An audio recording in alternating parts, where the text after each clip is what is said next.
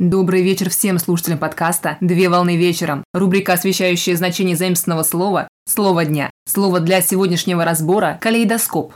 Слово «калейдоскоп» заимствовано из французского языка в начале XIX века, где «калейдоскоп» – калейдоскоп в значении оптического прибора, производное от греческого языка «колос» – красивый, прекрасный, «идос» – вид, и «скопио» – смотрю, наблюдаю. Калейдоскоп – это оптический прибор-игрушка в виде зрительной трубки с зеркальными пластинками и цветными стеклышками внутри, которые при поворачивании складываются в различные узоры. Калейдоскоп представляет собой оптический прибор для демонстрации законов отражения в плоском зеркале в виде зрительной трубки, вставленными в нее по углам зеркальными стеклами и положенными между ними разноцветными осколками из бумаги и стекла, где цветные стекляшки отражаются в виде меняющихся и переменных симметричных узоров в виде звезды. При этом калейдоскоп должен использоваться наблюдателем для того, чтобы активизировать действие прибора путем поворачивания трубки в правую или левую сторону. Пример – детская игрушка калейдоскоп. Различные Различное взаимное расположение призматической системы зеркал позволяет получить разное количество дублированных изображений. Под углом 45 градусов – 8 изображений, под углом 60 градусов – 6 изображений, под углом 90 градусов – 4 изображения.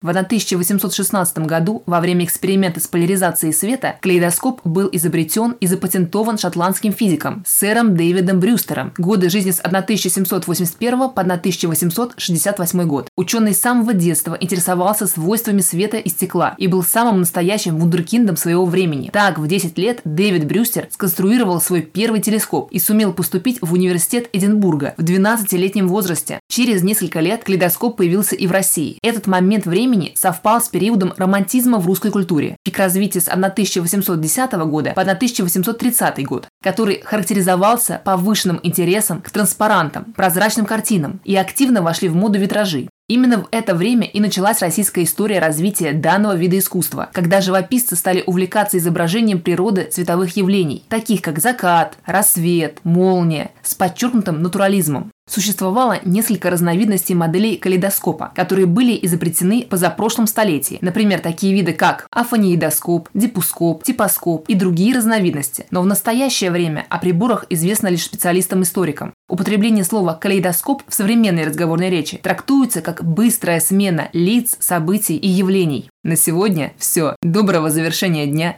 Совмещай приятное с полезным. Данный материал подготовлен на основании информации из открытых источников сети интернет с использованием интернет-словаря иностранных слов.